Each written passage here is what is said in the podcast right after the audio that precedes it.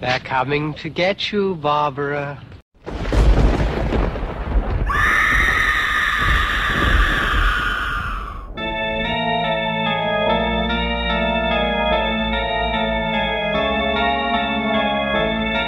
Está começando mais um Esqueletos no Armário, seu podcast de horror criado por três viadinhos mórbidos e desocupados. Hoje, durante a gravação desse episódio, dia 28 de março de 2020, sim, estamos gravando muito antes de lançar, o mundo passa por um dos seus momentos mais tensos da história recente. A pandemia do coronavírus parou a economia mundial e metrópoles mundo afora. Com a quarentena, começaram a pipocar entre os cinéfilos listas de filmes para maratonar durante a quarentena. E é claro que aqui no Esqueletos, como a gente é viciado em thread, recomendação e qualquer coisa, a gente decidiu gravar um episódio especial só para falar sobre a pandemia, sobre vírus, sobre apocalipse e aproveitando o gancho mais infame da história, a gente está fazendo um especial sobre zumbis aqui no segundo episódio do Esqueletos no Armário. Eu sou a Angela Vidal e esse é o Enquanto Você Dorme. o Álvaro não entendeu essa piada porque ele não viu o filme. Mas. Primeira cena, tá? Não, aqui é o Luiz Machado, apresentador. E apresente-se, meninos que estão aqui comigo nessa noite. É, eu sou o João e a Mila Jovovich matando zumbis em roupas de couro em Resident Evil moldou meu caráter, tá? E eu sou e eu chorei o bêbado no ombro do meu amigo quando o Jorge Romero morreu. Mórbido, né? Pra caralho. É verdade, tá? é triste porque é verdade, né? Mas enfim, a gente vai trazer para você recomendação de filmes. Cada um de nós no final do programa vai recomendar os seus três filmes de zumbis favoritos ou filmes de zumbis que achamos que você precisa assistir. Mas antes a gente volta um pouquinho no tempo para falar um pouco da história dos zumbis no cinema e como ela nasceu desde os tempos que o Romero ainda, né, estava vivo. Então, o zumbi é uma figura que existe desde o começo do cinema de horror, na verdade. Só que ele passou por muitas mudanças. O zumbi original ele era bem diferente essa ideia desse zumbi apodrecendo e atrás de carne humana. É como a Robin R. Means Coleman afirma no Horror Noir, que é um livro que foi lançado pela Dark Side aqui no Brasil, é, existiam os zumbis por voodoo, rituais voodoo, nos filmes da RKO, que foi que produziu o King Kong e tal. E esses, esses filmes eles eram entranhados de racismo, basicamente, um colonialismo muito latente da época, que retratava os haitianos e crenças negras como sendo primitivas e como sendo perigosas para os brancos civilizados norte-americanos. Alguns filmes dessa época viraram clássicos e são de referência até hoje, como é o caso do Zumbi Branco, o White Zombie, é um filme que tem o Bela Lugosi, antes dele fazer o Drácula, antes de ficar famoso pelo Drácula, e o A Morta Viva, que é o I Walked with a Zombie. Mas, tipo, mesmo, além desses dois, foram feitos as pencas nos anos 30, esse tipo de filme. O nome zumbi vem disso, né? É, e durante muito tempo, quando você falava zumbi, vinha essa imagem. Tipo, os zumbis do, do voodoo, eles eram, tipo, ressuscitados ou para serem escravos, sem vontade do, desse mestre voodoo, ou então por vingança. Como é o caso, por exemplo, do with a Zombie. Mas essa, isso iria mudar em 1968, quando o famoso, infame Jorge Romero dirigiu o clássico A Noite dos Mortos-Vivos. Eu não sei se todos que estão ouvindo já tiveram a oportunidade de ver esse filme, eu recomendo bastante. Mas é só a história Já de... sim, é, é bem bom. Perfeito. É um sobre um grupo de sobreviventes que eles ficam numa casa de campo tentando sobreviver a hordas de mortos-vivos que estão chegando. É, sobreviventes é um cara negro, uma moça que ela estava visitando um cemitério nas redondezas, uma família e um casalzinho de adolescentes. Esse... Quero dizer que a Bárbara é insuportável. O pior personagem da história do horror. A coitada, ela fica catatônico. É chata pra caralho, bicho. Ela fica gritando Mas o filme inteiro. Foi muito criticado na época por isso. Mas, tipo, o lance é que esse filme, ele foi o choque da época. Tipo, ele não só criou o zumbi como a gente conhece hoje, embora a palavra zumbi não seja citado, isso é algo posterior, mas ele é considerado alguns como sendo o um marco do cinema moderno, cinema de terror moderno, né, no caso. Porque ele é um filme que, tipo, ele tem cenas de canibalismo. Hoje, pra gente, não parece tanto, mas 68 tinha acabado de acabar. Acabado de acabar.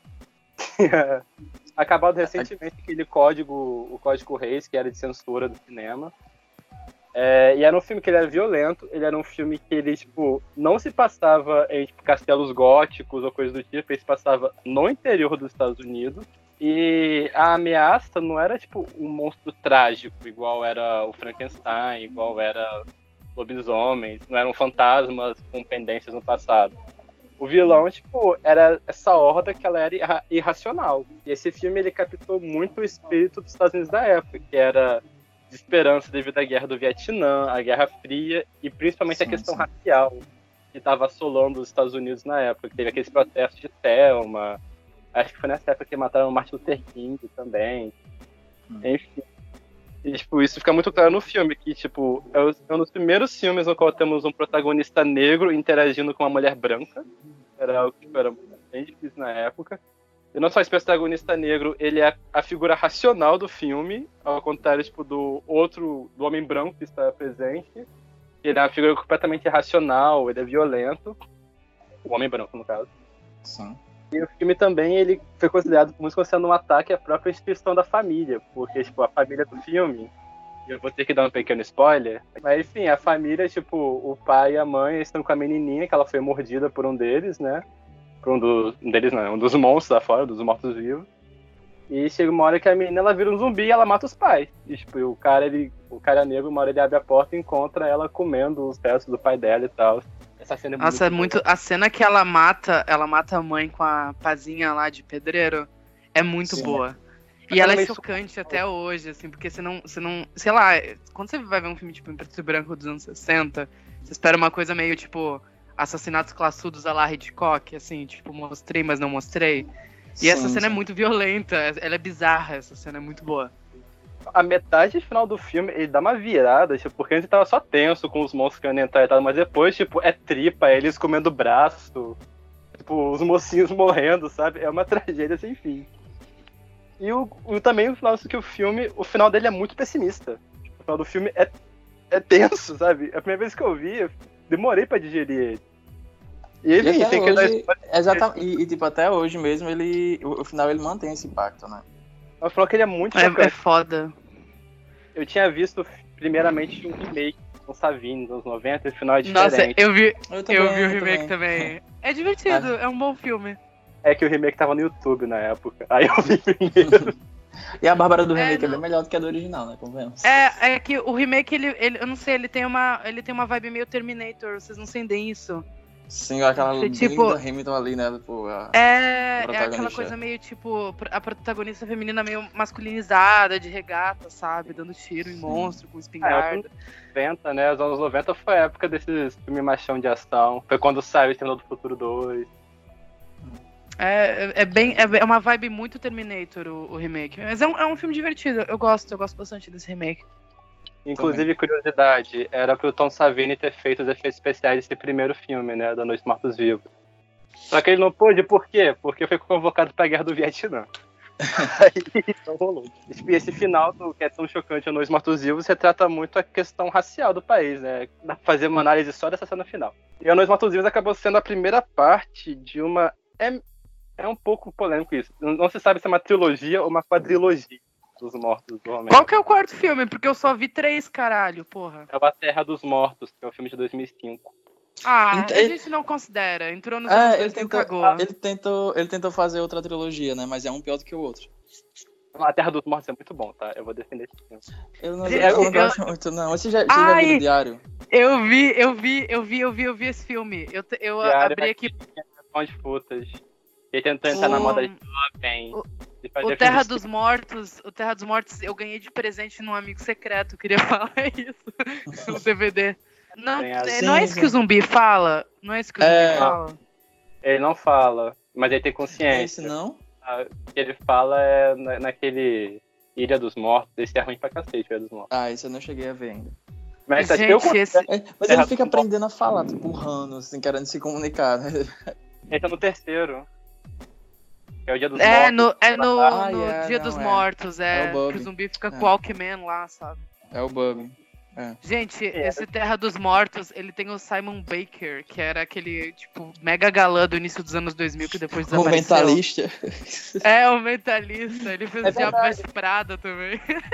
Tá, tá toda a classe famosa anos 2000, subcelebridade anos 2000 esse filme, tá?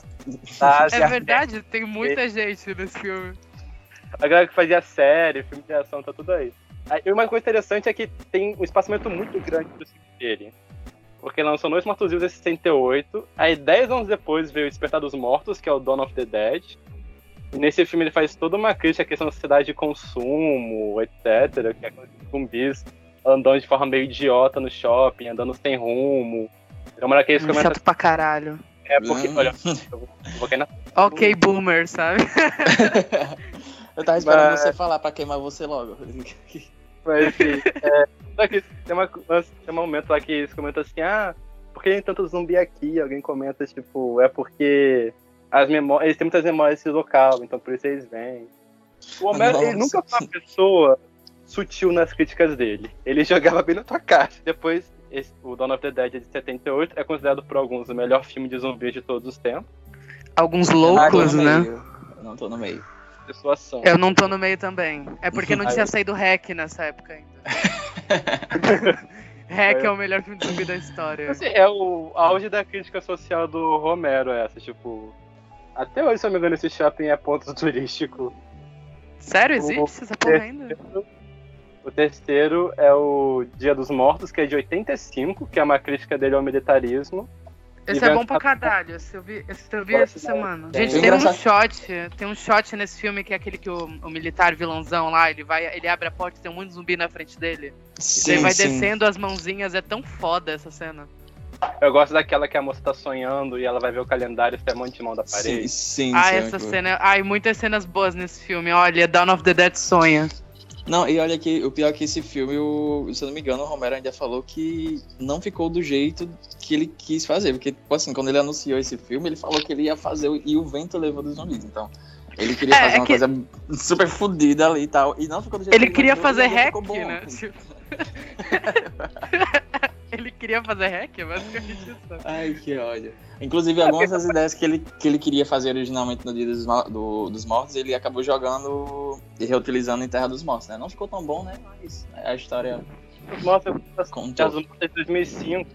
E pra mim, a ponto de ligação dele, tipo, que liga ele com essa trilogia, é que, primeiro, o personagem Tom Savini, que aparece no Dawn of the Dead, o motoqueiro, aparece a forma dele zumbi nesse filme. Sim, sim. ele faz um cameo aí. E também, tipo, é meio que o desenvolvimento daquela história do, do Bob, né? Com o zumbi que tá tomando consciência. sim. Esse ano passado, que teve aquele surto, todo mundo ficar falando que todos os filmes que estavam saindo era de crítica ao capitalismo, luta de classe, etc. sim. Ah, mas era verdade, sabe? Esse ano, ele faria parte desse surto, sabe? De todo mundo falar. Porque, tipo, é basicamente um zumbi iniciando uma revolta, sabe? Eles juntam um grupão pra invadir a cidade. O filme, tem, o filme é de 2005, ele é pós 11 de setembro. Então tem toda uma crítica à era Bush lá no meio, sabe? Tem um mega empresário que é basicamente o George Bush. Eu vi esse filme faz muito tempo. As lembranças que eu tenho dele são boas. Mas, enfim, faz muito tempo, não vou falar nada com muita clareza. Então você está dizendo que o filme foi boicotado? Cara, eu acho, eu acredito que ele tenha sido boicotado porque ele é ruim. Seja, Eu apenas eu- por isso, sabe? Eu tô nessa. É Cara, horrível! Não é porque eu tenho lembranças boas, eu gostei dele. Ai, é muito ruim, cara. E o lance que, tipo, pontapé do que o Romero deu, né, nesse, no gênero do terror, levou a o subgênero. Tá. Simplesmente isso, porque tipo, pode ser tão, o filme de zumbi, ele pode ser tanto usado pra crítica social, pra algum tipo de terror sério, tenso, ou pode ser tipo uma comédia escrachada, tipo, é um cai como uma luva em ambos os casos. E o zumbi, tipo, não precisa ser um precisa, não precisa ter dinheiro pra fazer esse tipo de filme. Tanto que o Nós Nossos Rios é um filme feito com orçamento ínfimo, sabe? Eles eram estudantes de cinema ainda, eu acho. Um negócio assim. Então, tipo assim, então foi nessa época que, dos anos 70, que aquele bando de produtor picareta, foi nessa época que o pessoal deitou e rolou. Aí, então, tipo, você tem desde filmes que realmente tem algum tipo de crítica social, a filmes que são só, tipo, violência e peitos. Filmes que são violência e peitos que são bons, filmes que são violência e peitos que são ruins. Sim. Teve filme- O- Os anos 2000 trouxeram o evento que foi filme de terror blockbuster, filme de zumbi blockbuster, que era o que não tinha antes. O Resident Evil, Madrugada dos Mortos. Madrugada dos Mortos é foda, é muito bom. Melhor que o original, hein? italiano, espanhol. É melhor que o original, cara. Rola, rola o bebê zumbi ali no meio do filme. Eu já, eu já ia mencionar isso. Aquele bebê zumbi é muito tosco, bicho, não dá. Ah, é muito bom. Ele faz. Envelhece- Ah, ele- envelheceu ele abre as bem, mãozinhas envelheceu assim, ó. Ele abre as mãozinhas assim, ó. Ele faz quase um hang loose assim pra câmera, é muito bom. Cara, meu parâmetro de bebê zumbi é o bebê zumbi do Fome Animal, sabe? Pra mim, nada vai superar aquilo. Vocês, vocês, vocês viram a quinta temporada de American Horror Story? A quinta Vi- É, hotel? Hotel, é. Eu não vi nada. Infelizmente vi, não tenho orgulho de dizer que eu vi aquela porra toda. Ô, o, be- o bebê da Gaga, você lembra? aquele, é o bebê, aquele é o bebê monstro mais icônico da história, sabe? que ódio. Fiquei no segundo episódio, porque cada episódio tinha uma hora e meia, eu tava meio sem saco. Ah, é, é, meio, é meio ruim essa temporada mesmo. Mas voltando. Fica pro próximo, pra outro episódio isso. O, basicamente, tipo, o Homero, ele ab- abriu a porta pra, tipo, fazerem o que quisessem com as criaturas dele, sabe? E, tipo, vai desde, tipo, de zumbis. Agora nós temos zumbis que andam cabalhando, zumbis que andam correndo, temos zumbis com metralhadoras, eu vou comentar sobre esse caso em específico, Hum. sabe? Que Tem zumbi que dança também em Ano in the Apocalypse. Tem zumbis apaixonados, zumbis queer, zumbis. Amo. Todos zumbis. Gente, a Warm Bodies é, é ótimo. Vocês viram isso? É ótimo. Não, é é ele que tava me referindo no zumbi apaixonado. Nossa, é muito bom. É muito bom. Assim, foi o surto, a zumbimania dos anos 2000. Eu acho que a E Zumbi essa- Mania agora, ela migrou pra TV. Não sei se vocês sentem isso, porque Sim, tem sim. muita série de zumbi. Eu ia comentar isso, tipo, nos anos 2000 É. ficou mais tipo pro- pros filmes e tal, e quando tava dando uma enfraquecida veio The Walking Dead, daí surtou mesmo. Então, É, é que assim, ó, porque, porque pior que seja The Walking Dead, ela realmente é um marco na história do zumbi, na cultura pop, sabe? Ela, tipo, trouxe de volta com muita força o gênero, sabe? sim. Não só isso, como abriu a porta pra séries de terror, na... séries de terror, né, no caso. Eu não lembro se American Horror Story veio antes ou depois. Veio, Foi depois. depois, foi 2011. Eu lembro que era a única série de terror que tinha. Tipo, Teve Arquivo X nos anos 90. E depois E foi. Supernatural durante umas cinco temporadas. A Supernatural eu nem considero. Essa, esse é o grande apanhado que a gente pode fazer, tipo, dos zumbis na tele, na- na- no cinema, no caso. Eles deram uma caída boa nos anos 80. Nos anos 80 eles sumiram praticamente. Eu que de cabeça eu lembro só de uns quatro, feitos nos Estados Unidos, pelo menos, né? Na Itália tinha alguns sendo feitos ainda. Mas eles deram um sumidaço. Anos 90 também. Eu não sei se recordo de algum filme de zumbis dos anos 90. Eu, pelo menos, Não, não só lembro. um remake de É, Mortos é. Vivos mesmo. Que Sim. inclusive flopou, eu acho, né? Eu acho que por isso que não- não teve mais nada Porque nos anos durante 90 a década. sombra do, do pânico, né? Tipo, deu um fôlego novo pro slasher adolescente. Não só pro Slash, acho que pro, pro gênero no geral. Que, é que- eu acho que aqueles cinco primeiros anos, assim, dos anos 90 foi um, um tempo, assim, meio obscuro, assim, do, do terror, né? Porque não saía, tipo, nada que fosse tão relevante, assim, quanto foi nos anos 80, quanto o Pânico foi no final. Tipo, quase todos os filmes ali floparam, assim, não tem nada tão memorável assim. Aí Uhum. o slasher nos anos 80 era um slasher completamente sangrento, cabeça rolando, gente lembrada. E nesse, tipo, as mortes eram bem limpas até, se dá pra ver. E o gênero de zumbi é um gênero que é violento. Um gênero que é, tipo, de pessoas sendo desmembradas, pessoas sendo destroncadas. Sabe, tipo, isso não fica achando Verdade. Ai, gente, lembrei de Guerra Mundial Z. Por? Foda. agora. Não lembro. Ai, porque não tem sangue naquele filme. não tem lembro dessa porra. O, o Brad Pitt corta o braço da mulher, não caiu uma gota. Resident Evil também não tem, se dá pra ver. Ai, Ah, mas Resident. Evil é uma lobotomia, né? Tipo. É uma experiência audiovisual, não é um filme. Essa é a melhor forma de, de resumir o filme de Resident Evil. It was a cu- cultural reset, ok? Depois do. No Resident Evil 1 foi um Cultural Reset. Sim. Gente, o cachorro. Mas. Essa foi muito o fim do cinema de terror besta pra, pra ver. Foi muito era dos grandes estúdios agora. E como o gênero zumbi era um gênero que tinha essa coisa B muito na veia dele, tipo, eu pelo menos sem leitura acadêmica no assunto, vejo isso. Só, tipo, era um momento político diferente também, era uma época mais otimista, era a época do Clinton, sabe? Não tinha aquela coisa, sabe, Vietnã, Guerra Fria.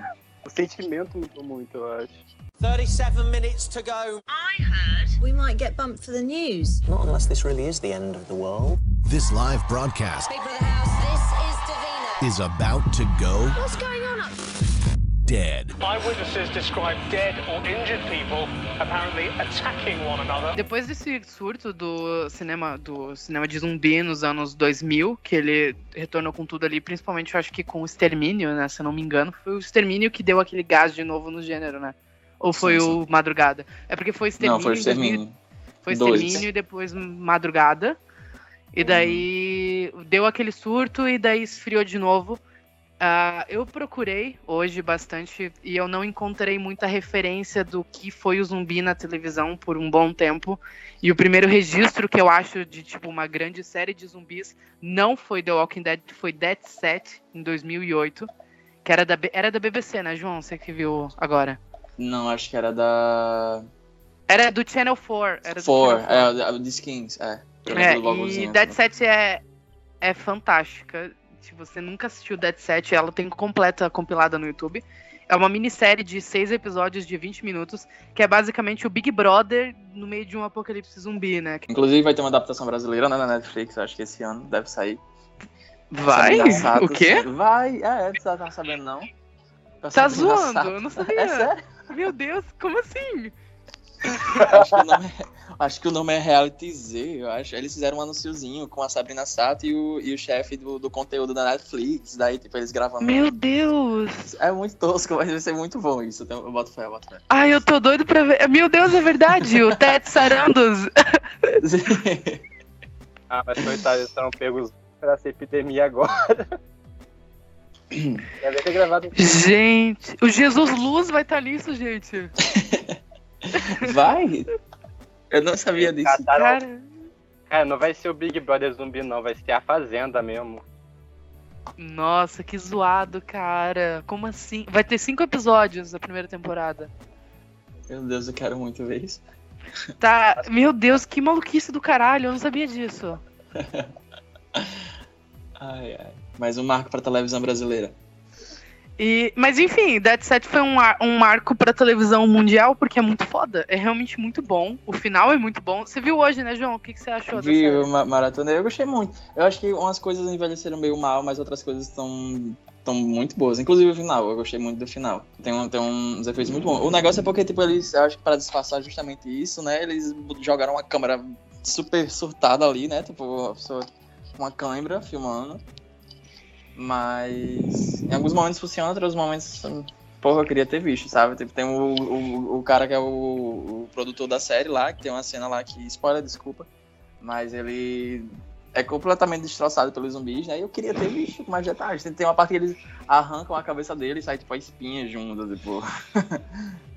queria ter visto com mais detalhes, mas é, é bem bom. Enfim, depois de Dead Set, que foi em 2008, que eu atribuo como o grande retorno do zumbi na televisão, né? O grande início, na verdade, do zumbi na televisão, porque antes a gente só teve coisas muito pontuais, tipo, em, em coisas tipo Buffy e assim, mas nunca muito algo muito específico. Ah, teve o grande início de The Walking Dead, em 2010, que revigorou o gênero de zumbi e foi um marco na televisão, um marco no gênero de zumbi no cinema, um marco na cultura pop.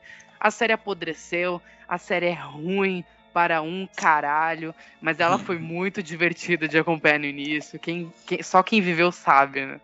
É verdade. Vocês- chegaram a assistir alguma coisa de The Walking Dead? Já. Não. Eu acompanhei acho que por umas seis temporadas. Eu. Eu vi, eu vi até o episódio que o Rick sai, né? Porque daí eu falei, chega desta merda. Aí eu parei de assistir, porque a série Porque a série ela segue uma coisa muito formulaica, assim, é tipo o grupo do Rick, que é um grupo de o grupo de pessoas mais tóxico da história da televisão. Eles chegam numa comunidade, destroem a comunidade, vão para a próxima comunidade, destroem a comunidade e daí zumbis, né? E assim, a primeira temporada é muito divertida, se você quiser ver um, um conteúdo de zumbi bacaninha, bonitinho. A primeira temporada é muito boa. A segunda é horrível. também, tipo, seis episódios. né? É. A segunda é horrível, a temporada da Fazenda. Ah, a terceira é muito legal, a quarta é muito legal, a quinta é muito legal, a sexta é muito legal e a partir da sétima é um, um limbo de merda, assim. Mas mesmo assim, The Walking Dead é importante pra caralho, sabe? Foi, foi divertido acompanhar até onde eu acompanhei. Na verdade, no final eu, sofria muito pra ver os episódios, mas eu queria saber o que ia acontecer. E é isso aí. Alguém tem alguma coisa a acrescentar a esse é, poço fundo cheio de lama? Hum, Não. Só que eu acho que o lance da Walking Dead é que séries pós-apocalípticas, no geral, são muito difíceis de você ficar renovando elas. Sabe? Porque, tipo, o lance pós-apocalipse é acabou a sociedade, vamos tentar, tipo, sobreviver ou reerguer ela. Tipo, isso não dura sete anos, sabe? Sete temporadas. Pois é, cara. Mas eu vi uma entrevista com os produtores de The Walking Dead e eles falaram que eles pretendem levar pra umas mais de 20 temporadas, sabe? Tipo, meu, quem aguenta, sabe? Mercenários É. do caralho. Os quadrinhos continuam até hoje ou já pararam já? Continuam porque eu lia. Eu li até o arco do. Do Negan. Eu li até o arco do Negan, o quadrinho. O quadrinho era muito bom. Mas eu também enchi o saco porque eles atualizavam mensalmente. Aí eu fui parando de ler e daí eu parei totalmente, assim. Eu- Quem, quem leu os quadrinhos, eu parei bem na parte que aparece o cara com o tigre. Foi, eu lembro que é o último que eu li, assim. Aí você Eu, percebe eu parei o bem antes. Eu cheguei a parar, acho que depois do arco da, da prisão. Você percebe o quão multimídia The Walking Dead foi, porque tinha quadrinho, tinha jogo, tinha série e tinha livro também. Antes É, eu, lançou eu tinha. eu- livros, Eu tinha os livros, mas eu nunca li porque era tortura demais já ler. São muito chatos, eu tenho três. Eu tenho três até hoje. São muito chatos. É aquele do, do governador, né? Os, os O primeiros. governador nem, Nossa. nem foi um personagem bom, sabe? Pra eles terem escrito Foi 13 livros. péssima. Foi péssimo na série, principalmente, né? Porque eles se baseavam muito ainda na série nessa época, quando começou a, a ir pros livros, pro jogo e tal. E daí na série chegou todo aquele suspense, né? Porque o governador no- no- nos quadrinhos ainda era um, uma das primeiras ameaças humanas, assim, que, que eram pesadas, né? Ele chegou a matar uma porrada de gente ali. E daí chega aqueles livros, são porre, não, foi horrível. Após o surto de The Walking Dead em 2010, que deu essa revigorada no gênero zumbi, principalmente na televisão, né? Que foi. Basicamente assim, Dead Set andou pra que The Walking Dead pudesse correr no começo. É, em 2013, a BBC lançou In The Flash. Que assim, a televisão, como sempre, anos luz à frente do cinema, eles fizeram uma série sobre um zumbi gay suicida. Era muito boa. Representatividade. Nossa, era muito do caralho. Gente, assistam, pelo amor de Deus. São só duas temporadas. A primeira temporada tem três episódios e a segunda temporada tem seis. E ela é muito, muito, muito boa. Ela se passa meio que num mundo. é, os zumbis da série, eles não são zumbis de vírus, assim, como a gente meio que acostumou de uns tempos pra cá. Eles são. Um dia aconteceu de todas as pessoas que já tinham morrido levantarem, eles chamam de o dia do The Rising, né? Uma coisa bem Noite dos Mortos Vivos, tem uma cena em que os zumbis vão saindo das covas, assim. E todas as pessoas que morreram voltaram totalmente zumbificadas, mataram muita gente, houve um massacre. E depois eles descobriram uma cura para isso, para que essas pessoas pudessem ser reintegradas na sociedade. E a série vai contar a história desse menino, o personagem principal, que é um menino gay que tá voltando para casa depois de ser curado. Ele se suicidou depois do namorado dele ser mandado pro exército. E a série vai acompanhar esse mundo pós-apocalíptico em que os zumbis estão tentando se reintegrar à sociedade. Ela é muito boa, ela é muito triste, ela é muito melancólica, mas ela traz assim muitos debates sobre homofobia, sobre pertencimento, sabe, sobre achar que você é um monstro.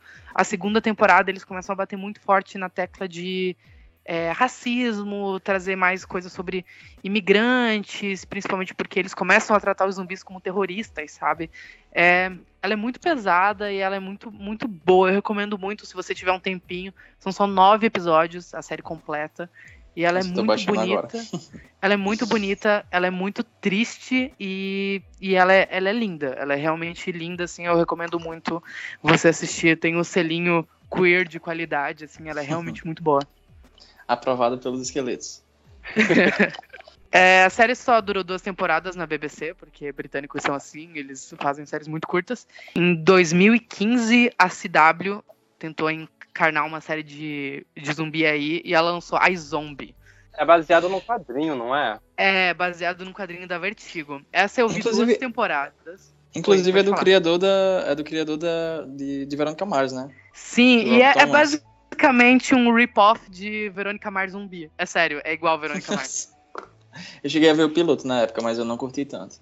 Ah, é bem ruim, mas é divertido. eu, eu vi duas temporadas e ela, ela é a história de uma zumbi que é uma menina que ela, tipo, uma- eu não lembro o que, que ela era. não- ah, é- ela trabalhava num necrotério e daí ela virou uma zumbi. Só que os zumbis da série, eles têm que se alimentar de carne pra continuar humanos, senão eles viram o zumbi clássico, sabe?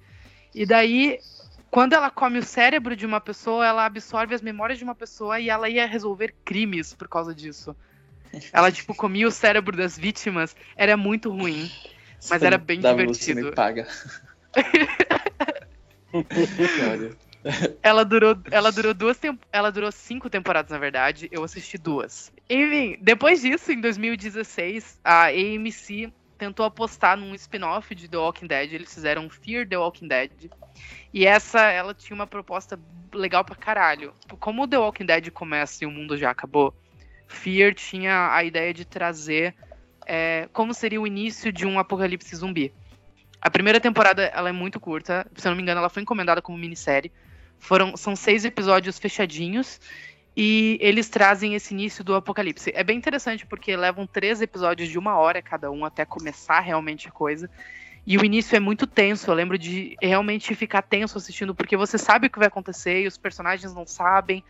E, e ele vai cozinhando esse início de apocalipse. Ele trazia uns debates meio sociais porque eram duas famílias, era uma família branca e uma família de imigrantes mexicanos, se eu não me engano, sabe?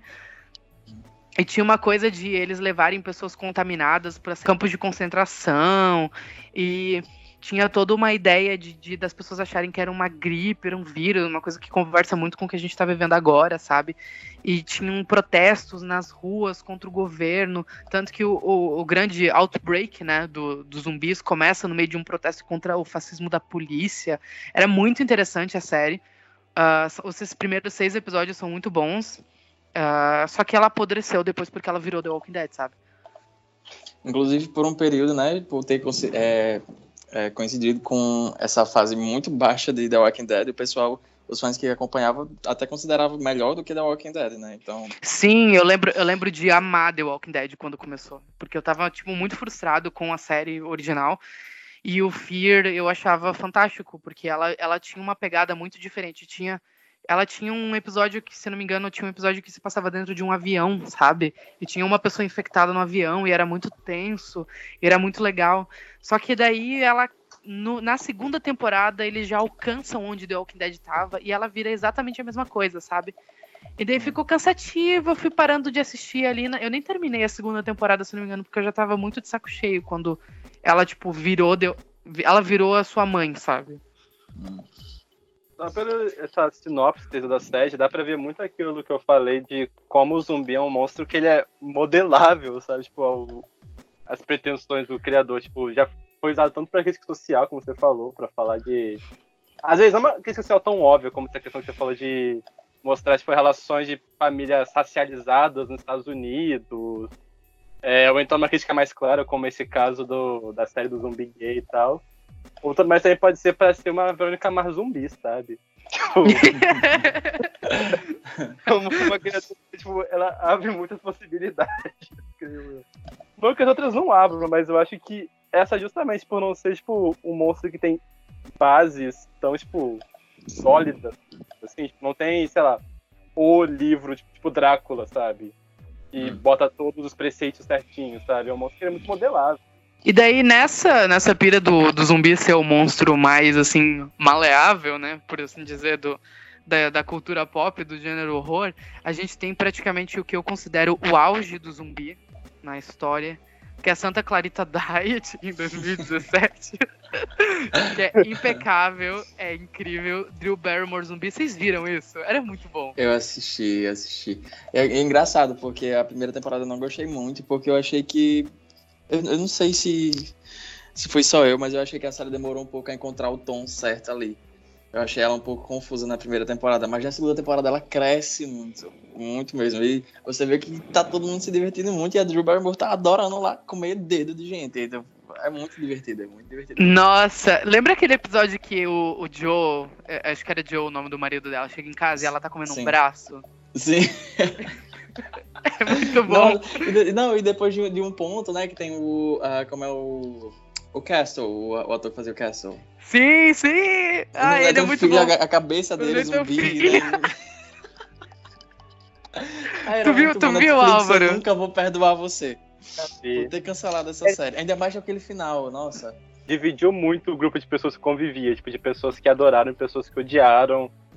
As que odiaram estão erradas e você tem que excluir ela do seu círculo de amigos, assim, urgentemente. São ligas. eu não sabia por qual caminho ia. Eu falei assim, ah, série é uma coisa que. Pra eu ver uma série, eu tenho que ter certeza que eu vou gostar. Porque eu vou dedicar um tempo muito maior que eu dedicaria. Pra, sabe, pra algum filme que eu posso dar nota 1,5 no. Mas dá-. Dá uma chance depois. Pode dar uma Ah, chance tu vai depois. gostar. Eu te conheço, tu vai gostar. Cara, tu vai gostar muito. Pelos três tem uma vibe meio I Love You Lucy. Meio... Ela é. Imagina isso, I Love Lucy com zumbis muito violenta. Ela é muito violenta.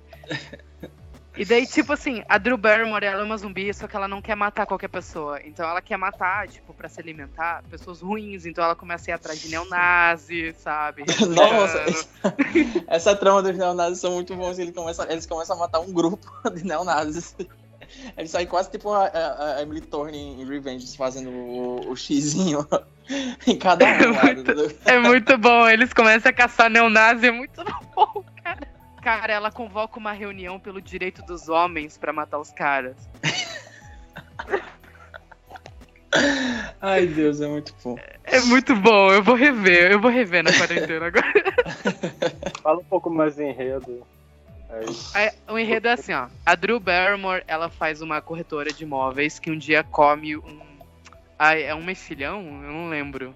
É um mexilhão, é, num restaurante. Ela come um mexilhão, um mexilhão infectado por um vírus. E daí, e daí ela morre. e daí ela vira um zumbi. Só que ela, os zumbis da série, o, o negócio é, enquanto eles estão se alimentando de carne humana, eles conseguem manter a aparência humana deles, entendeu? E daí ela tá mantendo. Ela, ela e o marido dela, que o marido dela não está infectado, apenas ela vira um zumbi, eles decidem manter a vida deles normal e continuar vivendo normalmente. Só que eles precisam matar pessoas para ela se alimentar, para ela não virar um monstro. E só que como eles são tipo classe média, assim, tipo, eles têm que manter a aparência de tipo gente branca, rica, só que eles são do bem. E eles começam a ir atrás de pessoas ruins para matar para Drew Barrymore se alimentar. É muito engraçado, é muito debochado, sabe? É um humor, assim, pastelão total. É, é que nem você falou, é um I Love Lucy de zumbis com a Drew Barrymore e ela tá impecável, assim, sabe? E desempregada agora, né? Ai, tadinha, sabe? Ela tá fazendo um reality show com a RuPaul agora. Que? Ela tá. Deixa eu ver o nome aqui. Nossa. Tadinha da Drew Barrymore, né? Gente, qual o nome desse reality? É um reality musical. O nome é o James Corden, a Drew Barrymore e o RuPaul que apresentam. Nossa, não fazia ideia disso. E Mas a tá vendo Faith Hill. O nome é The World's Best, é um reality show musical. Que tadinha, cara. Não, eu tô vendo aqui, ela tá. Ela vai ganhar um, um programa, um talk show matinal, tipo a Kelly Clarkson. Eu não Ai, tava cara. sabendo disso. Ai, queria tanto que ela, tipo, tivesse meio que um comeback, assim, sabe? Sim, Eu espero que dê certo, sabe? A coitada, ela, ela merece. E eu ainda tenho que adicionar que a Drew, Barrymore, a Drew Barrymore nasceu no- exatamente no mesmo dia que eu. Então, assim, Nossa, lendas. Nascem duas lendas. 22 de fevereiro, galera. Mandem presentes. Mas voltando pro roteiro, gente. Voltando pro roteiro, Santa Clarita foi cancelada, infelizmente, ano passado pela fascista da Netflix. E daí, em 2019, a fascista da Netflix decidiu acertar mais uma vez e lançou Kingdom. Oi, desculpa, pode falar. Não, é a, a série chinesa, né? Não, japonesa. É coreana. Ai, meu Deus. Ai, ai, xenofóbico. Ah, olha, Gente, é- desculpa. que ódio. Continuando. Kingdom é uma série coreana que é estrelada pelo Jung Jin-hong, que é um homem muito bonito, inclusive, se vocês quiserem procurar ele aí. E a Dona Bay. A Dona Bay, ela fazia Sense8. Quem lembra dela ela era Sam de Sense8. Nossa, lenda.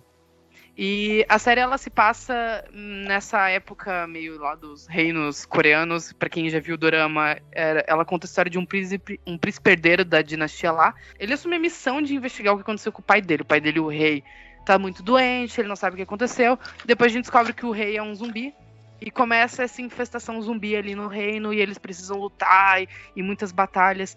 E é aquele é o zumbi frenético, sabe? É uma coisa meio Guerra Mundial Z, assim. Só que com A sangue. série. É, só que com muito sangue. A série é muito, muito, muito violenta. E ela é muito bonita, visualmente falando, ela é muito foda. Eu- ela, ela é muito impressionante, assim, tem. Tem um episódio, eu acho que é o 3 da primeira temporada, que ela é uma, é uma luta de. de- ela, tipo, luta samurais com zumbis, assim. É uma luta Nossa. no meio de um campo de trigo que tá pegando fogo, sabe? Nossa. É muito. Tá pegando, tipo, imagina que tá pegando tudo fogo e os zumbis vêm do meio do fogo pegando fogo também. Ela é muito boa, essa série. Ela é realmente muito boa. A segunda temporada foi ótima também. Eu recomendo muito assistir. E ela é curta, são só seis episódios cada temporada. Ai, ótimo. Mas, inclusive, antes que passe para a próxima recomendação, era uma coisa que eu tava pensando, eu acho que hoje, quando eu tava assistindo Dead Set, que seria muito legal um filme de zumbis, não sei lá, na Idade Média, durante, sei lá, como se fosse uma coisa da. da praga, né? Algo assim. Eu acho que seria muito legal num, visual meio.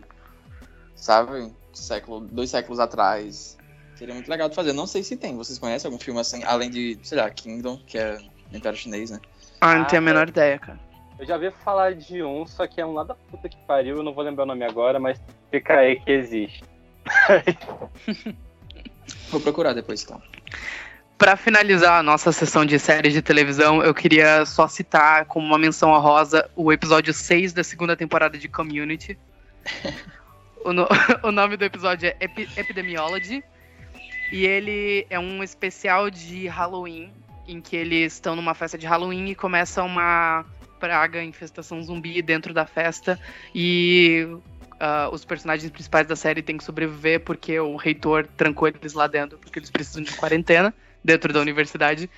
E daí eles estão presos com zumbis enquanto toca uma playlist de aba sem parar. E é muito engraçado, é muito divertido. Recomendo muito assistir. Preciso ver O, con- isso. o conceito é esse: é, é personagens fugindo de zumbis enquanto toca, tipo, hits do ABBA. É muito engraçado. É a, a primeira cena de perseguição zumbis tá tocando Dancing Queen, então fica aí a recomendação. Sorry! I've been told we need a little baby quarantine until the army gets here. Army! I know, right? Cara, assista esse episódio, é muito bom. Se tu não viu a série, vê só esse episódio, que ele já, já vale, sabe? Já vale a experiência. Que eu quero muito ver essa série Kingdom ainda, porque as imagens que eu vi dela, tipo, mais pasta, trailer e tal, o apuro visual dela é muito bonito. tipo, É muito grande. Ela é bem foda, cara. É tipo mega produção, assim, é um negócio meio impressionante quando você assiste, porque. Assim, eu odeio, eu odeio essa expressão, porque eu acho que muito usa-se de, tipo, de diminuir certas mídias. Vocês devem sentir isso também, tipo. A gente que é fã de horror, a gente sabe como eles diminuem muito o horror, sabe? Sim. Todo mundo falando um sim trágico, sabe, pra baixo. Sim. É, tipo, por exemplo, hoje mesmo eu vi uma lista aí que a pessoa falou assim: grandes astros que, que- do cinema que estrelaram filmes de terror horríveis. E a pessoa botou Scream na lista pra falar do Drew Barrymore, sabe? Então, tipo, não é porque é terror que é ruim e não é porque é televisão que não tem a mesma qualidade que cinema, sabe? Então, só isso Principalmente pra hoje falar. em dia, né? Porque É. hoje em dia a televisão tá mais. É, tá mais em alta que o Enfim. cinema, principalmente em tempos de quarentena, né? Mas, mas assim, Kingdom é tipo, é uma produção tão grande e tão caprichada que é o tipo de coisa que você olha e você pensa, se isso aqui fosse numa tela de cinema, não ia dar pra catar um defeito, sabe? Não ia ser um episódio de iZombie. É muito bom. É realmente Kingdom é realmente muito bom. Assistam se vocês puderem, sabe? E vamos ver mais série que não americana, né, gente? Pelo amor de Deus, chega. Aquele esporro que o Bon John deu não foi só nos americanos, não, tá, galera? É, vale pra gente também, caralho. Sim. Experimento além da cinema e etc. americano. É, você tem uma série ali de zumbi coreana boa pra tu assistir, você vai continuar vendo The Walking Dead. Pelo amor de Deus, essa porra tá batendo 11 temporadas. Larga essa merda, viado. Puta que pariu. Com vocês, Luiz Machado. É. e agora vamos pro próximo bloco.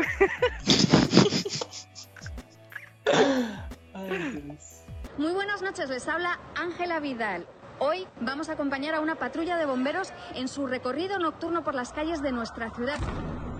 Gente, agora a gente vai fazer uma sessão de recomendações. Cada um vai recomendar os seus três filmes de terror de zumbis, no caso, favoritos.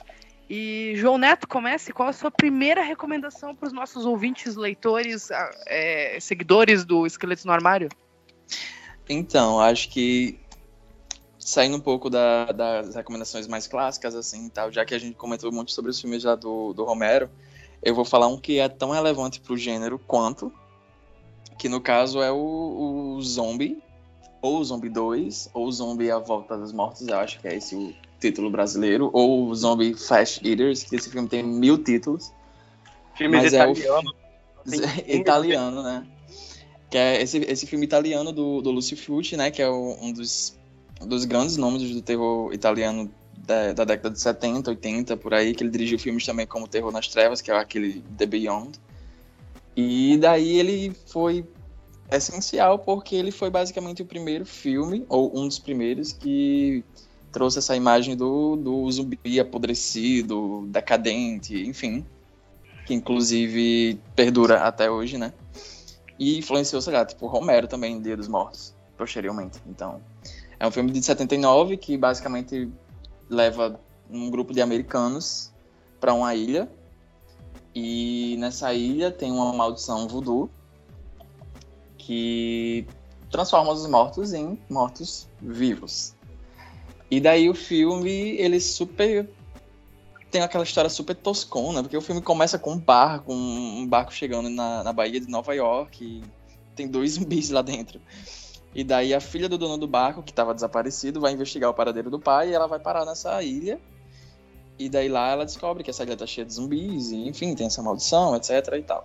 O filme tem uma história super absurda, mas ele é super divertido e também uma coisa que acho que vale muito a pena falar, não apenas desse filme em si, mas é um comentário que eu tenho com vários filmes é, de diretores italianos dessa época, que, cara, eles eram muito visionários. Você assiste esses filmes e você fica pensando como foi que ele, tipo, chegou a ter ideia de gravar tal cena desse jeito. Tá... Nossa, eles eram muito caprichados no, no visual. Tipo, esse filme tem uma cena no fundo do mar com o zumbi lutando com... caindo na porrada com um tubarão, tipo... Porra, sabe? Não é exatamente tosco, porque a cena é muito massa. Enfim, esse, esse filme tem várias cenas muito é, antológicas. E a maquiagem, que é o. Eu anotei o, no- o nome do cara responsável, é o Gianetto De Rossi. Que ele fez muita coisa porreta nesse filme. Inclusive tem uma cena muito foda que tem uma, um zumbi enfiando um, um pedaço de madeira no olho da, da, da personagem. E coisa Nossa, é muito bem foda. feita. Essa cena é muito boa. Sim, é muito boa, né? Nossa, eu separei essa cena pra botar no Esqueletos. Ela é muito boa. É muito foda. essa Esse filme cena tem é muito. quase em câmera lenta. Ainda por cima, tipo, uma cena bem Sim. excruciante. Sim, sim, é horrível de assistir, é muito boa. muito boa. Eu E- fiquei, eu fiquei muito impressionado com esse filme. Tipo, ele tem toda a problemática que o, que o Álvaro falou mais cedo de, de ser um filme que vai retratar ali é, religiões de ma matrizes negras como os grandes vilões da história. Não sei, é Sim, um sim. pouco, é um pouco dúbio, assim, sabe? Fica Só que, ó, Só escuta os tambores mesmo. Você não sabe se é é, gerou curso de zumbis. É, e daí tem Sim, muita sim. coisa do ame- americanos tadinhos, né? Se fuderam, mas. Sim, sim. Mas ele é muito bom. O final é muito bom, a cena final é tipo, tipo icônica. Nossa, é maravilhosa. A ma-. Nossa, é maravilhosa. Eu me tremi toda assistindo. Puta Assistam esse filme. E, tipo, primeiramente, a, não sei se chegaram a perceber, mas a protagonista se chama Tista Farrell. É a irmã da minha Farrell, ela. Sim, sim, sim. É, é, Sim. coitado, sim. Tinha aquele troço de Mata. Aí ela é muito otária nesse filme, cara. Tem uma curiosidade, tipo, que filmes de zumbi italianos, por alguma razão que eu não sei explicar, eles tendiam a ser muito mais pessimistas que os americanos. Tipo, era muito comum que terminasse com, tipo, mocinhos morrendo e o mundo sendo tomado por zumbis, sabe? Isso era muito comum. Is what we deserve. Ah, eu queria falar desse filme. É isso aí. É isso aí que eu tinha pra falar. Já falei tudo. Ok, Eu, Surtei, sabe? Próxima muito- recomendação. eu gosto muito dos filmes do Fult, no geral, sabe? Tipo, Nossa, eu amo. Amo o Fute. que aí, pra mim, é- acho que é entender. Primeiro porque esse é um filme que dá pra se entender. Porque o Fult, às vezes, era muito abstrato nos filmes dele. Sim, meu Deus. E onde o Pavão na Cidade dos Zumbis não tem história nenhuma. Gente, New York Reaper, quem lembra? New York assim. Tipo, Esse filme tem uma história bonitinha, os atos certinhos, você entende direitinho. O gore é muito bem feito. Muito E- bem feito. Cara, é- esse filme foi feito há 40 anos atrás e eu acho que você não vai encontrar. Talvez. Tá, ok, você encontra aqui e ali, mas tipo. Hoje, hoje, sabe, não estão com nada. Eu prefiro muito o, o gore desse filme. É muito Ah, gente, gente, é a cena que o zumbi vai levantando e a mulher olha pro zumbi, o zumbi olha pra ela, e a mulher olha pro zumbi, o zumbi olha pra ela. Aí ele vai se aproximando devagar, e daí ela fica olhando pra ele, e daí ele mostra a vingança dela. Eu gostei muito dessa cena, Ah, eu gosto porque muito- demora muito pra acontecer, sabe? É, é que ele dá Pois é. tempo pra você apreciar a maquiagem, sabe? Tipo, você vê. Sim, é muito boa. É, tem umas minhocas caindo do olho do zumbi, é muito bom. Inclusive ficou super antológico, né? Tipo, essa imagem, porque tipo, virou o pôster do filme também. Inclusive, quem assistiu o Warm Bodies, né? Que é o, o meu namorado é um zumbi, porra, que tu traz. É, tipo, tem uma cena lá do Nicholas. ah, como é o nome dele? Nicholas. E Nicolas Ex da Jennifer Lawrence. É esse. Ele segurando o Blu-ray do, do zombie, né? Com essa foto lá, que é a capa. É Mas enfim. Intenção nenhuma de crítica social, tipo, ele é bem direto e reto. tipo, pessoas, uma ilha, zumbis, e é essa situação. Mas enfim, se você é fã de filme de terror, assiste. Se você é fã de zumbi, assiste. Se você é fã de cinema, assiste, porque o filme tem tipo uma fotografia muito foda umas, uma, uma direção muito, sabe, fodida. Ai, gente, tem um, tem um shot da mulher tomando banho, que ela, é, ela tá de costas pra câmera, pelada. Hum. E de- na frente dela tem três espelhos, assim. É muito bonita essa cena. Apesar de ser, Sim, tipo, sim. puramente peitinhos. Uhum. mas ela é muito vis- visualmente muito bonita, sabe? Italianos, né? Eles estavam a fim de mostrar nudez nudez e violência nos filmes dele, né? Em geral. Ah, e quem não queria? isso, E quem não quer, sabe? né? A violência é muito bonita nos filmes italianos. Ai, amor, o Esqueletos nasceu assim, violência e sexo, sabe? Exatamente. Você não tinha o apelido de maestro do gore à toa, não, né? Pois é. Enfim, Mas e aí, Álvaro? gente? Qual é a sua recomendação, meu amigo? Então, eu. Pra começar que meus filmes zumbis favoritos de todos os tempos são os do Romero, né? Como eu disse, eu chorei. Cadelinha previsível. Eu chorei bêbado quando ele morreu, né? Mas como eu já falei um pouco no começo, eu vou partir pra minha segunda paixão, que são os filmes de zumbis italianos, né? E assim, a Itália, eles geraram. O ciclo de terror italiano, ele gerou muita coisa boa, mas a galera lá também era muito pilantra. Então, não sei. Procurem a história do, de quando o Terry Gilliam foi gravar as aventuras do Barão de Munchausen na Itália, e ele levou um calote feio do pessoal de lá. Assim, os produtores italianos estavam querendo fazer dinheiro. E o lance é que o filme de zumbi, como eu disse, era um gênero que era muito barato. E, tipo, o zumbi é uma questão muito moldável também. Tipo, você pode colocar em qualquer contexto. Então, foram feito filme de zumbi às pencas lá. Vou citar alguns aqui que é, tipo, o Hell of the Living Dead, ou Night of the Zombies, ou... É, tem mais uns cinco títulos além desse. Mas em português ficou Predadores da Noite, que é do Bruno Mattei. E diz a lenda, é o filme favorito de zumbis do Tarantino, eu acho. E aí escutei informação em algum lugar, não sei como. Hum. Tem um chamado Nights of Terror, que o diretor era o Andrea Bianchi. Ele era um diretor de filme pornô. E, tipo, todo o começo do filme parece muito aqueles pornô do Cine Privé, da Band, sabe? É tipo, é aquelas coisas bem cafajestona e tal. Aí nada aparece uns zumbis que são uns figurantes usando umas máscaras de papel machê, enfim. É uma tosqueira sem tamanho e eu já vi umas três vezes já. Mas. eu tenho uma amiga que ela fala que alguém tem que amar os feios, né? Eu sou essa pessoa em relação ao cinema. Alguém tem Meu que amar Deus! os Alguém tem que amar os filmes. Eu, mas a recomendação que eu vou soltar aqui é do Nightmare City, ou Cidade do Pesadelo. Esse filme, eu acho que ele não foi lançado formalmente no Brasil. Tipo, não saiu em vídeo, não saiu no cinema. Mas se eu não me engano, ele tá no Prime Video, no Amazon Prime Video. Esse filme é de 1980, do Humberto Lenzi, que era uma época que o cinema de zumbi estava um pouco em decadência. E esse filme, pra começar aqui, esse filme pra mim ele é visionário a partir do ponto de que o Extermínio, que veio em 2000, 2001, ele copiou muita coisa desse filme. Inclusive tem um padre zumbi no Extermínio que é igualzinho o padre zumbi do Nightmare City.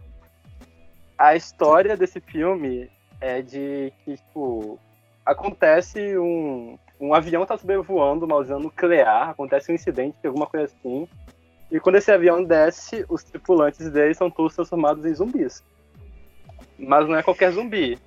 São os zumbis que primeiro, eles, tão, eles querem beber sangue, eles não estão, tipo, atrás de. Não. E esses zumbis que são racionais. Tanto que, tipo assim, e como eu falo que são racionais? É que eles dirigem carros, eles usam metralhadoras. É, eles dão porrada, eu achei muito estranho. Eu via, eu via, eu via, eu via tipo, há uma hora atrás, antes do BBB, eu peguei pra assistir. e eu achei muito esquisito, cara.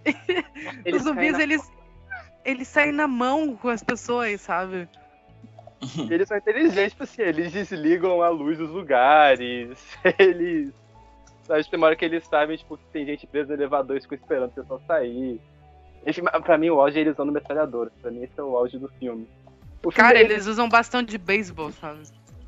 o filme não tem muita história, é tipo, são dois ou três núcleos de personagens, e é tipo, eles indo de um lugar pro outro tentando fugir dos zumbis. E tipo, a grande marca dos zumbis também é que eles têm umas pústulas no rosto, que parecem umas almôndegas pegadas na cara deles. É, tipo, o os vilões desse filme, eles são basicamente, tipo, uns caras normais, só que com o rostinho queimado, sabe? Sim. Mas a maquiagem meio tosca. Cara, esse filme. Esse filme, cara. Tem tanta coisa pra falar, mas que eu não consigo, tipo. Mas tipo, os zumbis correm nesse filme. O pessoal fala que o primeiro filme de zumbi correndo é o Extermínio. Não é. Eles já correm nesse aqui. É. Tipo, o filme, ele é. Ao mesmo tempo que ele, tipo, ele é muito ágil, sabe? Tipo, é um filme que se não fica entediado vendo ele, tipo, porque a ação acontecendo o tempo todo. Ele é muito engraçado pelos exageros que ele tem e pelas tosqueiras que ele tem, tipo. É um filme que ele é muito overkill, eu acho, sabe? Hum. E, cara, e o final do filme, tipo. É por isso que eu tenho que eles não sabiam como terminar e só fizeram aquilo pra dar sentido. Nossa, é, é muito a moda caralho o final. Assim, o final do filme ele não tem sentido nenhum. Ele não tem sentido nenhum, mas aí. Eu não tô conseguindo nem falar descrever esse filme direito. Ele tem na, na, na- Prime Video, né? Ele tem no Prime Video, tipo, esses zumbis bebedores de sangue, é, usando armas, eles usam machadinhas, eles são, tipo, geralmente racionais.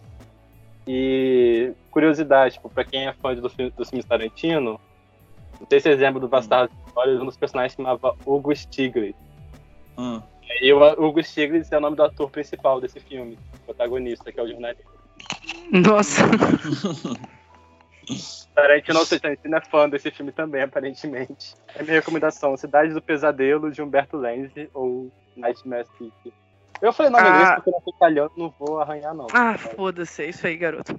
Ah, o a minha recomendação é simplesmente o melhor filme de zumbi da história, tá? É tipo o concurso, é o, é o máximo que o zumbi chegou, é o vento, é, e o vento levou do zumbi, o Casablanca dos zumbis, o Cidadão Kane dos zumbis, que é hack. de 2007. E não é americano, gente. Não e é não é americano. americano, é um filme espanhol. E é maravilhoso. Cara, Hack, Hack é um marco. Hack é um marco. Nossa, é perfeito esse filme. É? Esse filme, eu lembro de ter alugado ele.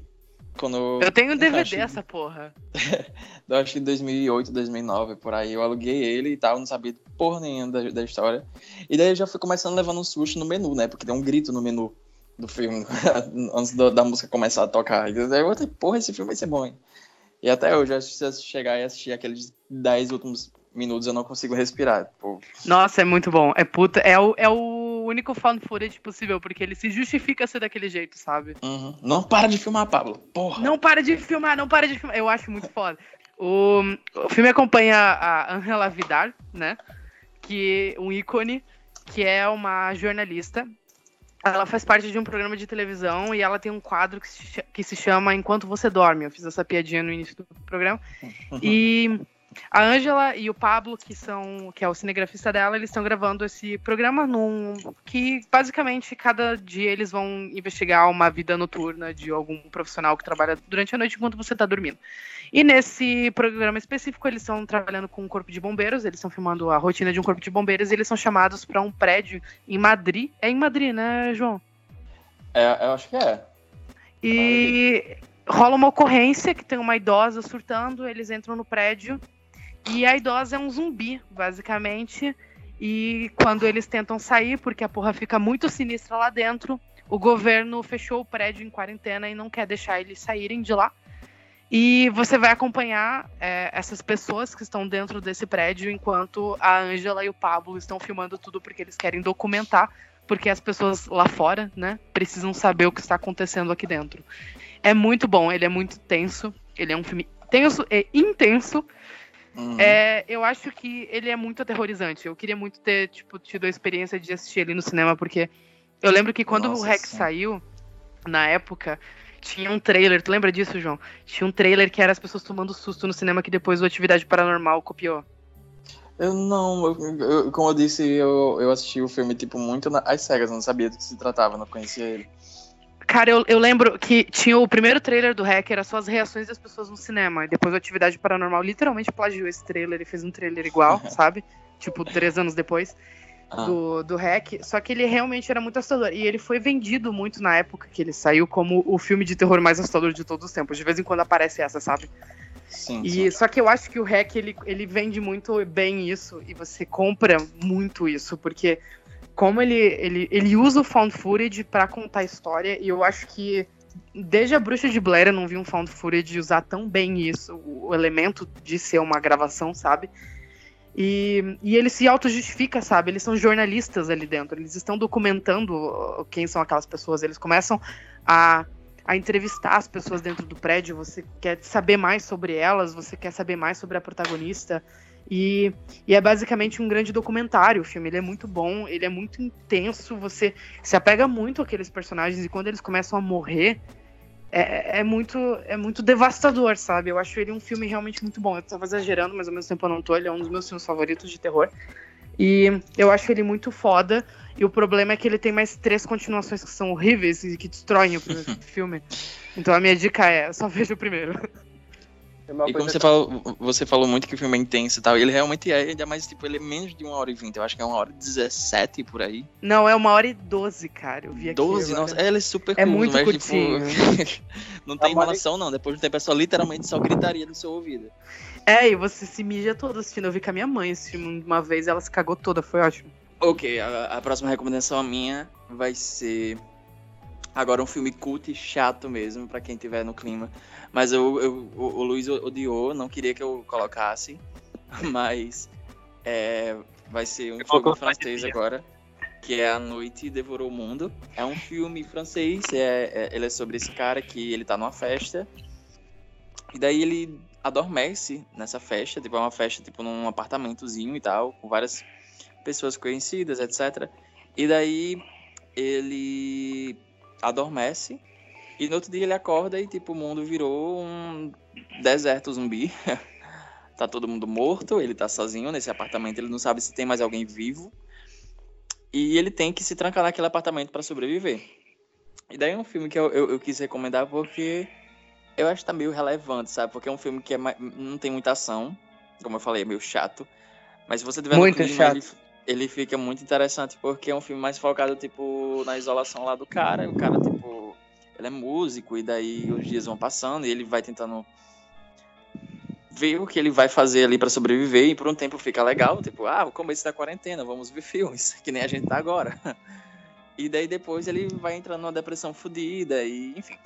É um filme que eu acho que valeu a pena recomendar, não tô nem aí. Tá, Luiz? E. Não, pode clima- recomendar. se tiver no clima, eu acho que funciona. Eu, eu acho relevante, assim, pro, pro, pro nosso clima atual, né? Pro nosso contexto atual, eu acho que vale a conferida. Eu acho que o meu problema com o filme é que eu vi, tipo, era meia-noite e o filme é muito chato. É, É errado. muito chato, muito chato, muito chato. Pois é. Que Ele é bem quero muito lentinho e tal, e tipo, não tem muita ação. Acho que lá no final, assim, que ainda tem umas coisinhas assim. E é Mas- chato quando tem também, é bem chato. É, não, não é um. É francês, gente. It's French, Claire, it's French. Ah, mas é. Próxima. Então, é. Esse, nossa, cara, eu separei uns 12 filmes aqui pra falar. Meu Deus, garoto. Esse aqui eu vi muito filme de zumbi quando eu era mais novo, acho que é meu subgênero favorito. É, mas eu gostaria de recomendar um filme que eu revi hoje. Que É um filme dos anos 80, que no meio dessa baixa surgiu alguns filmes de terror de zumbis. E no geral são filmes de comédia, inclusive. Tipo, veio aquele A Volta dos Mortos Vivos, que é do. Lendário. Foi quando surgiu essa ideia de zumbi que ele come cérebro, tava nesse filme. Ah, eu lembro disso. Esse filme era bem legal. Não tem um 3 que é meu menina toda punk, assim? Tem. É, tem uns quatro filmes, eu acho. Cinco, tem cinco. Mas o que eu vou falar é o Noite dos Arrepios, Night of the Quits, que é de 1986. Nossa, é um com, é um com o Tom Atkins, que é no, no campus da faculdade, algo assim. É no campus da faculdade, tá criado com Esse esse filme é muito bom, muito bom. Esse eu não vi, esse eu não vi, eu vou ficar quietinho. filme, ele é tipo uma mistura de terror com comédia, só que ele é tipo no balanceamento certo, sabe? Tipo, ele tem o suspense, só que ele tem o humor dele. Nossa, sim. É meio difícil falar sobre esse filme porque ele, ele é uma mistureba de tudo dos anos 80, sabe? Tipo, a primeira cena é uma nave espacial, uma nave meio Star Wars, com uns ETzinhos. Aí um tá fugindo e ele joga uma cápsula no espaço. E essa cápsula cai na Terra. Só que cai nos anos 50, tipo, um casalzinho acha aquela coisa meio a bolha, você sabe? Só que Sim. quando ele chega, o cara chega perto, abre a cápsula, sai uma lesma que voa na boca dele. E temos um corte pros anos 80. É, e a gente acompanha dois amigos, que são aqueles nerdões típicos de comédia dos anos 80, sabe? Aquelas comédias. Não é nem do John Hughes, é aquelas comédias sexuais. O Pork, o americano. sim. etc. Revolta dos nerds, as coisas. É, assim, e um deles tá apaixonadinho por uma mina lá, e ele acha que pra, pra se apaixonar por ele tem que entrar pra uma fraternidade lá. E o trote que eles passam é eles jogarem um cadáver na frente da, da Irmandade rival, fraternidade rival. Enfim, acontecem coisas que eles acabam, que os nerds acidentalmente esbarram com um laboratório secreto e eles sem querer liberam um corpo que tava lá dentro, aquele do, do garoto anos 50. Tem um personagem gay lá, que o... enfim, é, enfim, eu vou falar essa porra mesmo, porque isso foi que me incentivou a rever o filme. Tem um personagem que que ele é gay. Tipo, o filme ele tem, tipo, tem assassino com machado, tem serial killer com machado, tem ET, tem zumbi, sabe? Meu Deus, baixando agora. Você vai adorar. E o lance é que também, tipo, dependendo da versão que você vê, o final ele é diferente, porque, tipo, o diretor gravou um final específico, só que os produtores não gostaram, mandaram ele refazer e fi- fizeram um final meio broxantezinho. Mas o final do diretor é um que envolve os ETs aparecendo de novo, enfim, é da- E o diretor, ele claramente é uma pessoa que ele sabe muito com o gênero que ele tá lidando. Tipo, ele sabe misturar muito bem aquelas comédias besterol dos anos 80 com, tipo, filme de zumbi e com o gênero de terror no geral, tipo a ação dos anos 50 trabalha, parece muito aqueles filmes de invasão dos anos 50, sabe? Hum. E uma coisa que eu achei bacana é que todos os personagens têm sobrenome de diretor de filme de terror. Mas esse é um filme que eu acho bem divertido, recomendo bastante. E é isso, galera, essa é a minha recomendação. Pois é. Só, só que eu só quero falar que eu recomendo muito também, porque na época eu assisti super despretensioso e eu achei um filme, além de ser realmente bagaceiro, ele é muito divertido e ele é muito bom. Eu não sei explicar, você, acho que você assistindo, você entra muito na vibe ali, você se diverte pra caralho. Tipo, eu ri, eu ri muito mesmo com esse filme, mas ao mesmo tempo teve, tem cenas muito tensas, mas tem cenas muito bem feitas e tem um gore, tem, enfim. Muito bom, recomendo. Eu acho que a animação da, da Lesma se mexendo é muito boa até hoje. Sim. E eu acho que sim. esse filme ele teve uma influência muito grande porque em alguns momentos me lembrou muito aquele filme do James Gunn, o Espelho Eu- Estrategante. É, é, esse daí. Pô, é, Aquele dele. pô, Ah, Slither, com a Elizabeth Banks, a fracassada. Isso. Icônico, esse filme é icônico. Machista. Com a eu fracassada Elizabeth influência. Ah, coitada, gente. A minha próxima recomendação é outro dos melhores filmes muito melhores do que os que já foram recomendados aqui. Não, mentira. É, é um filme muito modesto que saiu em 2017, um filme muito pequenininho que pouca gente assistiu, que é One Cut of the Dead, que é um filme japonês. Ele é bem. Opa, alguém derrubou alguma coisa aí. Minha caneta caiu. Tá, tá bom. ele, ele conta. A, ele é bem metalinguístico. Ele conta a história de um diretor que está filmando um filme sobre zumbis. E no meio das gravações começa um apocalipse zumbi. E esse diretor, ele decide continuar gravando porque ele quer ca- captar a emoção dos atores dele, sabe? Ele aproveita o apocalipse para terminar o filme dele. É, é muito Eu- divertido. Ficando. É, e ele é muito divertido e ele é gravado todo num plano sequência grandão, assim. E tem muitas reviravoltas, muitos plot twists. Ele é super baixa renda. Filmaram com, sei lá, dois reais e um, um pastel de queijo e um caldo de cana para cada ator. Mas ele é muito legal. Ele é muito divertido. Ele é muito, muito, muito baixa renda mesmo. E ele é um filme meio apaixonante, assim. Quando você vai assistindo o filme, você começa a, a ver muito carinho de quem fez ele ali. E eu acho ele um filme muito legal. eu- muito legal mesmo. Se você gosta de filmes mais independentes, assim, assista One Cut of the Dead. Ele é realmente muito bom. Ele, todo mundo fala que assiste ele, tipo, sai apaixonado, sabe? Eu acho um- uma comédia muito divertida. Acho que desde, sei lá, Shaun of the Dead e Anna in the Apocalypse, não, eu não, ou Zumbilândia até, eu não vi um filme de zumbi tão bom, sabe? Inclusive, eu acho One Cut of the Dead meio que melhor que todos esses que eu citei agora. é isso aí.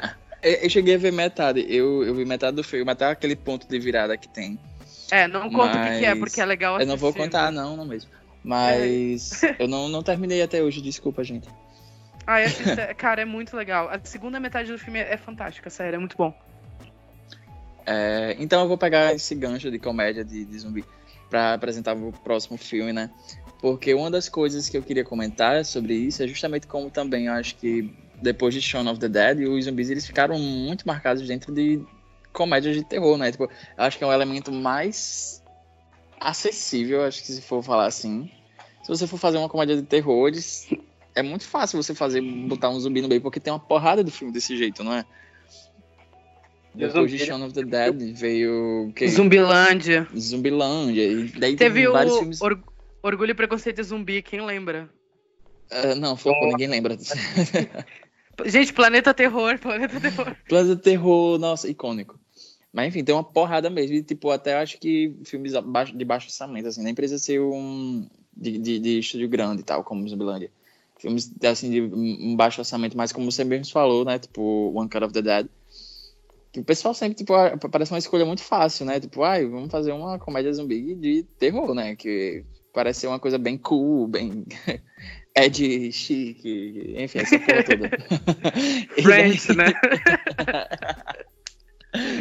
E daí fizeram. o, não tiveram a.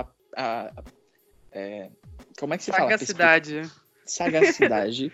A perspicácia. A perspicácia, exatamente. Eu tava com medo de falar a palavra errada, gente. e Vocês acharem que eu sou, sei lá, analfabeto.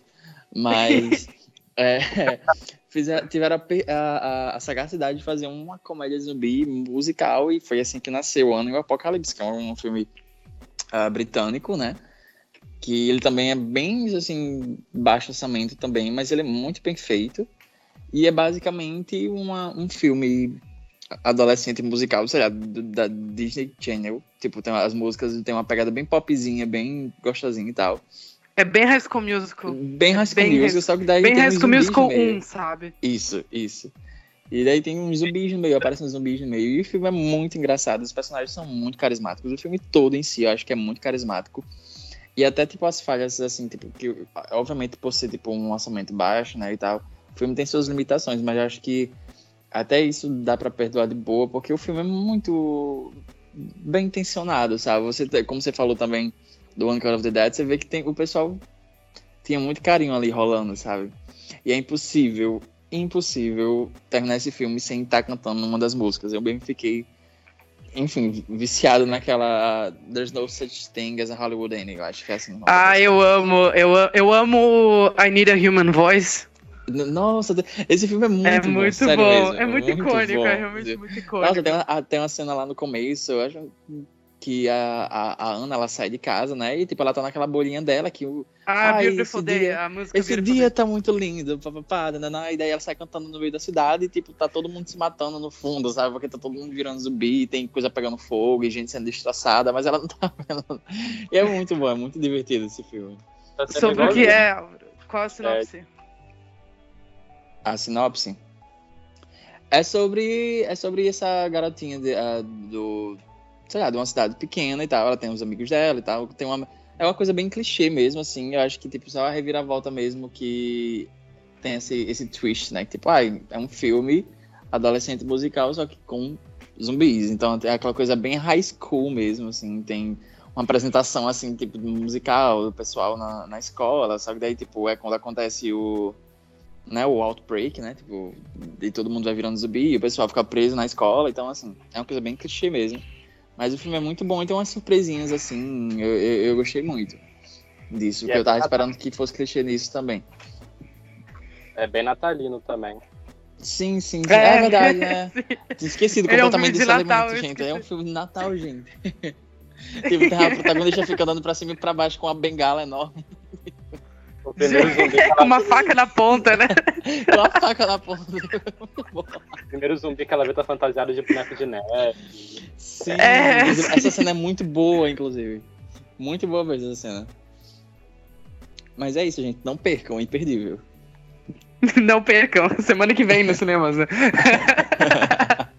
Mas tem, tem é Destiny Play, galera. Tem?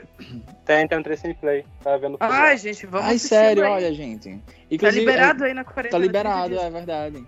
Pronto. É, 30 dias gratuito também, se você quiser. Não sei quando esse episódio vai sair, mas tomara que ainda esteja liberado, né? Ele patrocina a gente, por favor. Enfim, é. O filme que eu quero recomendar agora é. problemático. Enfim. É. Polêmico. Ih, eu sei qual é. Realmente, pra mim, você percebe o quão grande foi o boom de cinema de zumbis quando, nos anos 2000, quando até o Brasil, que não tinha tanta tradição assim com o cinema fantástico, fez pelo menos uns 5 ou 6 filmes de zumbis na época. E um deles, que foi tipo, o que mais me marcou na época, que é o filme de 2008, que é o Mangue Negro, que é do Rodrigo Aragão. Eu sempre chamo de Renato Aragão. É o Rodrigo Aragão. Esse filme se passa, tipo, no Espírito Santo, né? Passando. Não especifica direito no Espírito Santo, se não me engano. Passa no Espírito Santo e mostra, tipo, uma comunidade ribeirinha que mora no mangue que de repente começa a lidar com mortos voltando e atacando as pessoas. É, esse filme, uma coisa que eu gosto muito nele é que o Rodrigo Aragão ele sabe lidar muito bem com folclore no cinema dele, no geral. Ele tem um filme sobre chupacabras, tipo, ele tem a Fábulas Negras, que é tipo uma coletânea. Eu acho que ele sabe lidar muito bem com folclore, ele sabe lidar muito bem com esse ambiente, tipo, é um filme que ele é muito brasileiro, sabe? Ele lida muito bem, tipo, com esse ambiente extremamente brasileiro, com esses personagens, os pescadores e tal. E é um E filme essa que, tipo, Essa dele é muito familiaridade é muito, é muito gostosa, né? De assistir, tipo, da gente, assim. Assistir e você vê que essa coisa, tipo, é mais próxima. Acho É que tipo, um- que vê e você pensa, isso Hum. só poderia ter sido feito aqui, sabe? Isso, isso, isso. Gosto muito do filme. E eu acho que o gore do filme é muito bom também. Tipo, o gore é meio exagerado. Tem uns elementos meio fome animal no filme. Que, tipo, que tem uma hora que ele corta a cabeça do zumbi, tipo, e fica. Ele vai meio que se arrastando com a espinha dele até chegar no corpo do outro zumbi. Nossa, porque eu nunca vi esse filme antes, meu Deus. O filme é muito da hora. Só que, a problemática. Hum. Lá, tá- é muito bom na primeira metade, só que na metade pro final aparece um personagem que é um blackface. Meu Deus. Nossa, é Cara. horrível, cara. Assim, vendo esse filme hoje, ele é de 2008, né? É muito desconfortável. É muito Cara, desconfortável. eu quero, eu quero dar o meu, meu registro. Eu vi hoje de manhã o filme. E quando, come... quando esse personagem entra, eu não consegui mais assistir. Eu comecei a ficar muito desconfortável e eu fui pulando todas as cenas desse personagem. E ele tá toda a segunda metade do filme até o final. Mas enfim, tipo, ele- o Rodrigo Gargani convivia muito nesse espaço do, do manga, então tipo, ele sabe de muitas histórias e tal. Mas enfim, é, é incômodo esse personagem. É, esse filme é o primeiro de uma trilogia dele. Depois veio o Mar Negro, que é bacana também. Eu, se eu É. baixei. É de 2019, não é? Não tem uma parada assim? Ele tem, o de Não, 2019 é Floresta Negra, se não me engano. Mata, eu Negra. acho que é mata. Ma- É Mata Negra, é Mata Negra, é o de 2019. É, Eu, eu cheguei Mar- a baixar, mas eu não assisti. O Mar Negro é interessante porque, tipo, ele basicamente previu que seria o. A, o rompimento daquela barragem, sabe? Que rolou Nossa. na época. E aí, basicamente, tipo, o que leva é, o, esse surto de zumbis seria, tipo, um navio que teria derrubado um óleo lá, enfim. E, Tipo, ele trabalha muito com essa questão das consequências que isso traz à população ribeirinha, tipo, acho interessante.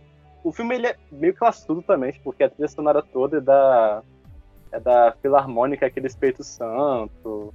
Tipo, é, é um filme, tipo, tem sentimentos contraditórios com ele, sabe? Mas é um Hum. filme que eu acho que ele é muito importante pro cenário do terror nacional mesmo, sabe? Eu acho que fãs de terror, pra bem ou pro mal, tipo, pra poder criticar, e deve ser criticado mesmo, tipo, deveriam ver esse filme, sabe? Inclusive, pauta para outro episódio, hein, gente? Cinema brasileiro, terror. Ah, isso com certeza. A minha próxima recomendação é eu vou de novo pro cinema asiático, porque, né, especialista em cinema asiático do Esqueletos. É o filme Train to Busan, In- Invasão Zumbi. Acho que é de 2016, se não me engano. É um filme coreano também. E. É do mesmo Bruxa. O quê? É do mesmo ano do A Bruxa. É, é muito bom. Esse filme, esse filme veio pro cinema daqui. Eu, como eu falei, eu sou de Santa Catarina, eu sou de Blumenau. E, tipo, aqui só estreia blockbuster, sabe? Eu tenho muito problema com os cinemas daqui. Eu tenho uma rixa com os cinemas aqui da região, porque eu, tipo. Sério, sério, toda vez que sai filme eu, eu começo a brigar com as distribuidoras porque eles nunca mandam nada pra cá e com os cinemas, assim. Inclusive, Só- quem lembra da, da, da, da briga do, do É, do pra quem, com o, o Procon, né? Por causa É. de Bacurau não foi pro Blumenau. quem, quem me conhece sabe que eu tive, tipo, uma briga homérica relacionada a processos com o Bacurau. eu, eu fiz de Isso tudo pra foi trazer muito- Bacurau pra cá, que não veio. Muito lendário, meu Deus. Gente, eu entrei no Procon contra. Tudo bem. E daí, é... enfim, ah, em Trem to Busan estreou aqui, foi tipo bem estranho, mas estreou numa sessão dublada. Eu lembro que era, acho que às sete da noite eu fui assistir o filme. E ele é muito legal. Ele conta a história de um pai que tá indo com a, a filha dele, né, pequenininha, pra Busan, que é ali uma cidade coreana. É a capital, se eu não me engano. Não, a capital é Seul. Foda-se. E daí eles estão nesse trem indo e começa o apocalipse zumbi, e daí a galera tá no trem, e daí tem um zumbi no trem, e daí zumbi. E é muito legal, é muito legal esse filme. Vocês viram? Nossa, esse filme é E- muito bom. É insano de bom, tipo. É ridículo de bom, né? Cara, é muito de bom. O que eu mais gosto desse filme é como, tipo, o filme ele não para na ação, mas ao mesmo tempo o diretor consegue desenvolver o drama dos personagens, sabe? Tipo, Sim, Nossa, eu chorei, gente, eu Não, chorei. tá rolando, Nossa. tipo, dedo no cu e Eu chorei. Cho- Chorei igual uma cadelinha com aquele final, a menininha cantando. Ah, puta, Ai, me, mijei- toda. Me mijei aqui agora, lembrando, sabe? Não Inclusive vai sair uma, uma sequência, né, agora. Nossa, tô doido pra sequência, parece bem legal. É um prequel, não é? Um quê? Eu lembro que saiu um prequel, eu acho, agora vai sair uma sequência. Vai ter um remake americano também, eu sei disso. Caguei. Ah, eles, eles nunca mais falaram de nada, mas na época que, Train na New York. bombou, né? Eles anunciaram Uhum. o remake, aí teve, teve um curta animado, que foi a, a, a, a prequel. E daí a, a- Vai ter agora o Península, né? Que é o segundo. Que tava marcado pra estrear, acho que em maio aqui no. ou junho, junho aqui no Brasil, mas coronavírus, né? que merda. Os zumbis eles se mexem igualzinho os do Guerra Mundial Z, porque aqui é melhor trabalhado. Sim, Teve e tem uma- sangue, né? Bom.